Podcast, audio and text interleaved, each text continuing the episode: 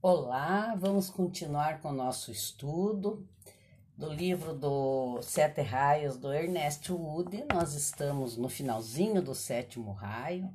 Então, só lembrando que ele fala, né, que os sete raios poderiam ser descritos como sete maneiras de operar uma força criativa. Porque tudo que nós fazemos, seja nos nossos serviços, seja nos relacionamentos, tudo, existe uma força criativa que é chamada de, no Oriente de Kriya Shakti, né?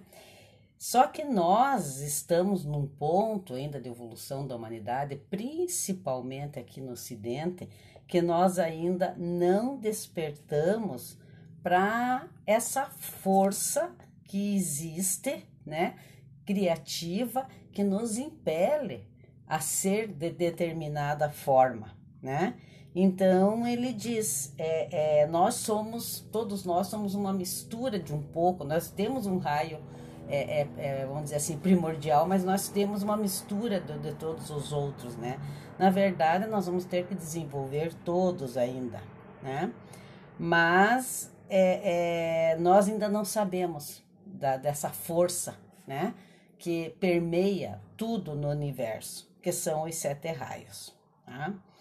Então, os, os, continuando com o sétimo raio, ali na página 150, ele fala o aspecto da recepção dos cerimoniais, o humor do adorador, quando ele está sendo assistido pela pessoa ou sacerdote que opera o cerimonial, depende, como veremos, da posse do adorador dos dois fatores, isto é, o devoto sentimento e a apreciação da beleza nas formas.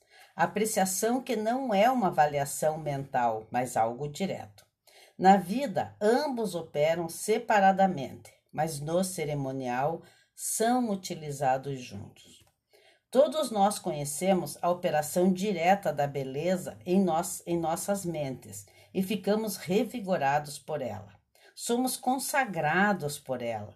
Pode ser nas belezas da natureza ou nas obras humanas, no céu noturno, nas montanhas, no campo ou no jardim, na música, na pintura, na poesia, no rosto, na forma, na ação corporal, no pouco e também no grande. Então, quem que não fica fascinado com a beleza nessas coisas, não importa onde, né? Às vezes a gente fica boquiaberto, extasiado, né? Em todos os lugares encontramos a linha da vida em ações e, em resposta a ela, somos consagrados de novo, universalizados, tornar, tornados inteiros, e em nós há então um novo poder, irradiando todas as nossas faculdades. Correndo o risco de ser trivial, darei uma sugestão prática da maneira pela qual a presença universal da magia da beleza possa se tornar mais conhecido é análogo ao modo como a pessoa aprende a sensação de relaxamento experimentando-o com um dedo ou uma das mãos. Coloque sua mão sobre a mesa. Olhe para ela com calma por um minuto. Depois deixe-a relaxar, não a ponto de você dormir. Aqui, então, está a prática semelhante para o conhecimento pacífico da beleza e a degustação de seu poder e alegria. Pegue alguma coisinha ao acaso e coloque-a na mesa antes de você. Pode ser uma folha ou um seixo, um pedaço de papel ou barbante amassado. Olhe para uma pequena parte dele em repouso por um minuto. Por exemplo, a parte da borda da folha. Agora dê toda a sua atenção a ele, não pensando sobre ele, não comparando ou levantando suas associações, mas apenas olhando. Você tomará consciência da beleza como tal, não mental. Sua paz e poder, o sacramento e a consagração dessa ocasião simples. Ou pode-se fazer isso com um som, uma nota no piano, ouvida corretamente. É um pouco, é um pouco de yoga que repasso com prazer. Um pouco do alfabeto da vida pura que pode elevar as palavras e frases, parágrafos, capítulos e livros. Então, aqui ele está mostrando a beleza do autoconhecimento, a beleza do relaxamento, né? Então, já dá para ver que, o, que, o, que o, o sétimo raio, ele envolve muito dessa beleza, né? Então, sumamente importante é o cerimonial no sétimo raio, o raio da ação, que há muitas pessoas na Índia que, quando se menciona sobre a senda da ação, elas pensam nas cerimônias de sua religião, pois as consideram como as ações capazes de pôr o homem em contato com os devas que são os anjos, né? E creem que o serviço prestado deste modo aos seres invisíveis traz a eles e a seu ambiente enaltecedora graça. Em conexão com todos esses pensamentos e sentimentos repetidos e intensos, temos outro elemento a lembrar: o efeito acumulado da força do pensamento que permanece na atmosfera e na superfície das coisas. Recebemos efeitos específicos em igrejas, templos, escolas, lares, hospitais, prisões, etc., que são devidos aos pensamentos e sentimentos repetidos e acumulados, deixados por muitas pessoas, de forma que certos estados de espírito se tornam mais fáceis nesses locais. É preciso dizer que esses lugares auxiliam nesses estados de ânimos mas, ao mesmo tempo, se usados demais como muletas ou espartilhos, podem se tornar substituto do uso da força original. Às vezes, ao diminuir o esforço, eles induzem alguma atrofia, mas é claro, sempre há o meio termo. Podemos usar automóveis, às vezes até certo ponto, sem perder o uso de nossas pernas. Né? Então, o que ele está falando que o cerimonial é muito bonito, mas nós não podemos usar demais, né? Ele é feito para despertar algo sagrado dentro de nós. Entre os animais, o gato denota a qualidade própria do sétimo raio. É um animal de formas belas e de graciosos movimentos e atitudes. No cavalo, no elefante, mesmo no cão e no macaco, se nota certa rusticidade na linha de seu desenvolvimento, mas não no gato. Uma senhora, minha amiga, me contou que um gato da vizinhança costumava meter-se em sua casa, aparentemente com deliberada intenção. Passeava pelo aposento onde se reunia a família e, se havia calefação, acomodava-se junto ao fogo do contrário, ia-se embora desalentado. A afeição do gato pelas comodidades não é precisamente amor à moleza, como nos homens preguiçosos, senão a satisfação de sua sensibilidade, pois é o animal que mais completamente entra nas condições físicas. E se ele se aparta das pessoas e não as acaricia, não é por desvio, senão porque outras coisas mais importantes lhe chamam a atenção. O gato gosta de ter todas as coisas limpas e é muito asseado de si mesmo, com carinho maior à casa do que às pessoas, as quais apenas estima, quando lhe passam a mão pelo lombo ou lhe fazem outra espécie de carícia. Em troca, se o homem o estima, não é por companheirismo, senão por suas graciosas atitudes e movimentos, seu fino pelo e por ser agradável vê-lo e tocá-lo. Também tem muito daquela independência que está especialmente relacionada com a vontade e a ação. Compare seu caráter com o do cão, que depende tanto da afeição dos outros para sua felicidade e não gosta de ir sozinho para realizar seus próprios objetivos. Não se encontra um cachorro simplesmente caminhando sozinho. Pode ir a algum lugar com um propósito, mas não para uma caminhada. Deixe o cachorro quase adormecido e quando você apenas menciona seu nome em uma conversa, você imediatamente ouvirá o rabo começando a bater no chão. Mas muitas vezes, quando nos aproximamos do gato, com aberturas afetuosas, ele se virará friamente, decidido a cuidar de sua própria vida. Então, aqui ele termina o sétimo raio. E eu tenho umas coisas aqui importantes, né? para mim eu acho importante, esse livro tem 200 páginas. Obviamente nós não falamos de tudo, porque no início ele explica, explica toda a trindade, né, hindu, como que surge, né, essa esse poder. Então eu aconselho que se vocês quiserem ter esse livro com vocês, porque é um clássico, é, tem na editora Teosófica, como nós já falamos. E a segunda parte do livro é, foi é, nessa edição foi colocado um outro livro dele que é uma autobiografia de quem foi Ernest Wood. E nessa autobiografia ele fala como que ele escreveu os Sete Raios.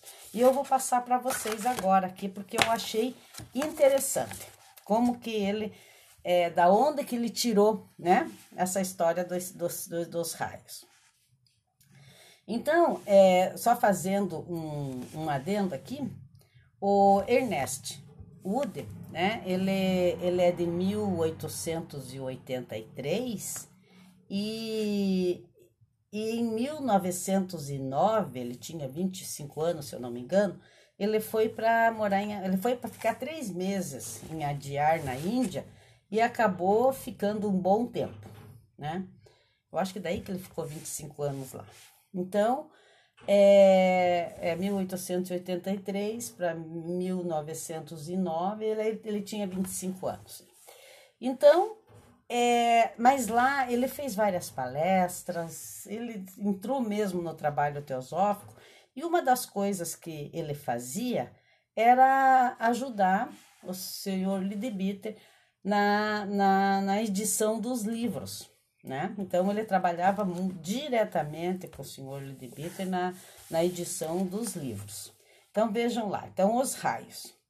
Então fala ele, quando estávamos no meio do caminho da preparação de Os Mestres e a Senda, que é um livro do Lidebiter, né? O bispo um dia me mostrou um documento que, ele, que lhe teria sido dado por um mestre em Adiar muitos anos antes, um mestre de sabedoria. Era simplesmente uma tábua dos raios ou tipos de humanidade. Ele pensou que isso poderia ser incorporado no livro, mas havia alguns pontos que ele não podia entender. Indicou três itens em particular. Olhei para o diagrama e imediatamente exclamei: Mas eu posso explicar esses itens. Dei-lhe minhas explicações dos pontos em questão. Ele ficou muito atônito e me perguntou onde eu consegui este conhecimento de uma natureza bem obscura. Disse-lhe que antes de deixar a Índia, eu estava recebendo de vez em quando aquilo que me pareciam ser comunicações internas sobre este assunto dos raios ou tipos de homens. Algumas vezes parecia ser uma voz, mas geralmente eram ideias que, digamos assim, se insinuavam em minha mente, bem claramente com a sensação da presença de uma inteligência que não era a minha. Deste modo, acumulei uma quantidade de notas sobre o assunto. Ernest Wood conta que um dia ele estava numa cabine vazia dentro de um trem de ferro em Chicago, quando algo elétrico em sua atmosfera imediata fez olhar para cima. Aconteceu então o seguinte: eu vi ou pensei que vi o mestre de pé ali. E ele disse: abre aspas, não fique incomodado com essa informação sobre os raios. Ela está inteiramente correta. Eu a dei para você. Fecha aspas. Então, vamos ver aqui os sete raios. Quando contei isso ao bispo, então ele contou essa história, que como é que ele conseguiu as informações sobre os raios. Quando contei isso ao bispo, o bispo Lidebiter, né? Ele disse, abre aspas, bem, você não vai mais fazer meu trabalho até que tenha escrito seu próprio livro sobre os sete raios, fecha aspas. Em oito dias, meu livro estava pronto para ser impresso, esse livro de 200 páginas. Dei-lhe o manuscrito para que corrigisse erros ou defeitos, mas depois de alguns dias ele o retornou para mim dizendo, abre aspas, não gostaria de interferir em nada proveniente desta fonte. Fecha aspas. Então ele percebeu que esse livro foi intuído, né? As informações. O livro foi devidamente publicado e criou bem uma sensação entre os teosofistas e foi traduzido em vários idiomas, mas não foi feita nenhuma menção à história que acabei de contar. Ernest Wood às vezes era cético quanto a certos fenômenos, como expressa neste comentário. Abre aspas. Tais experiências, como as que tive, poderiam muito bem ser o trabalho da mente subconsciente. Então, às vezes ele era bem ascético. Então, isso aqui foi tirado da página 252 a 50, 254, dessa segunda parte desse livro, que é que é uma autobiografia do, do Ernest Wood. Então, é, o que eu queria dizer é que a gente vai começar na, no próximos capítulos, a gente vai trabalhar os sete temperamentos humanos do Geoffrey Watson, que fala do mesmo assunto. Mas por que, que eu quero tratar do mesmo assunto? Aqui nós temos dois clássicos, né? É, os Sete Raios de Ernest Wood e Os Sete Temperamentos do Geoffrey Watson, que falam sobre os sete raios, que hoje em dia quase mais ninguém sabe direito é, qual é a origem, o que são esses sete raios, aonde que eles influenciam, como é que começa, como é que não começa. Nós, no, no primeiro capítulo aqui do, do, desse estudo, nós já falamos o que, que são os sete raios. Né? Os sete raios permeiam, é a força ígnea, a força que move toda a criação. Né? E ele vem com uma, de uma fonte primeva e, como num prisma, ele se, se divide em sete raios, dando os, os sete temperamentos humanos que o Geoffrey Watson fala. Qual a diferença do, do Geoffrey Watson por Ernest Wood? Os dois nasceram praticamente na mesma época. O Ernest Wood nasceu em 1883 e o Geoffrey Watson em 1886. Mas os sete raios, esse que nós acabamos de estudar, ele foi, teve a sua primeira publicação em 1925. E o Geoffrey Watson tem a primeira publicação em 1953. Então, nós temos 28 anos aí de diferença, né? E o Geoffrey Watson, ele, ele tem uma linguagem mais ocidental, né? Ele também foi se não me engano, bispo da Igreja Liberal, então ele tem uma visão mais cristã. Então, eu gostaria de colocar esse estudo também, é um livro bem menor, ele tem apenas 80 e poucas páginas, né? Quero ver aqui, 91. Ele tem 96 páginas, tá? E então a gente pode fazer um estudo sobre isso, daí a gente fica com os dois grandes clássicos é, sobre os raios, né? Para a gente ter esse estudo comparativo, tá ok? Gratidão, obrigada e até o próximo, que nós começamos com os sete temperamentos do Geoffrey Watson.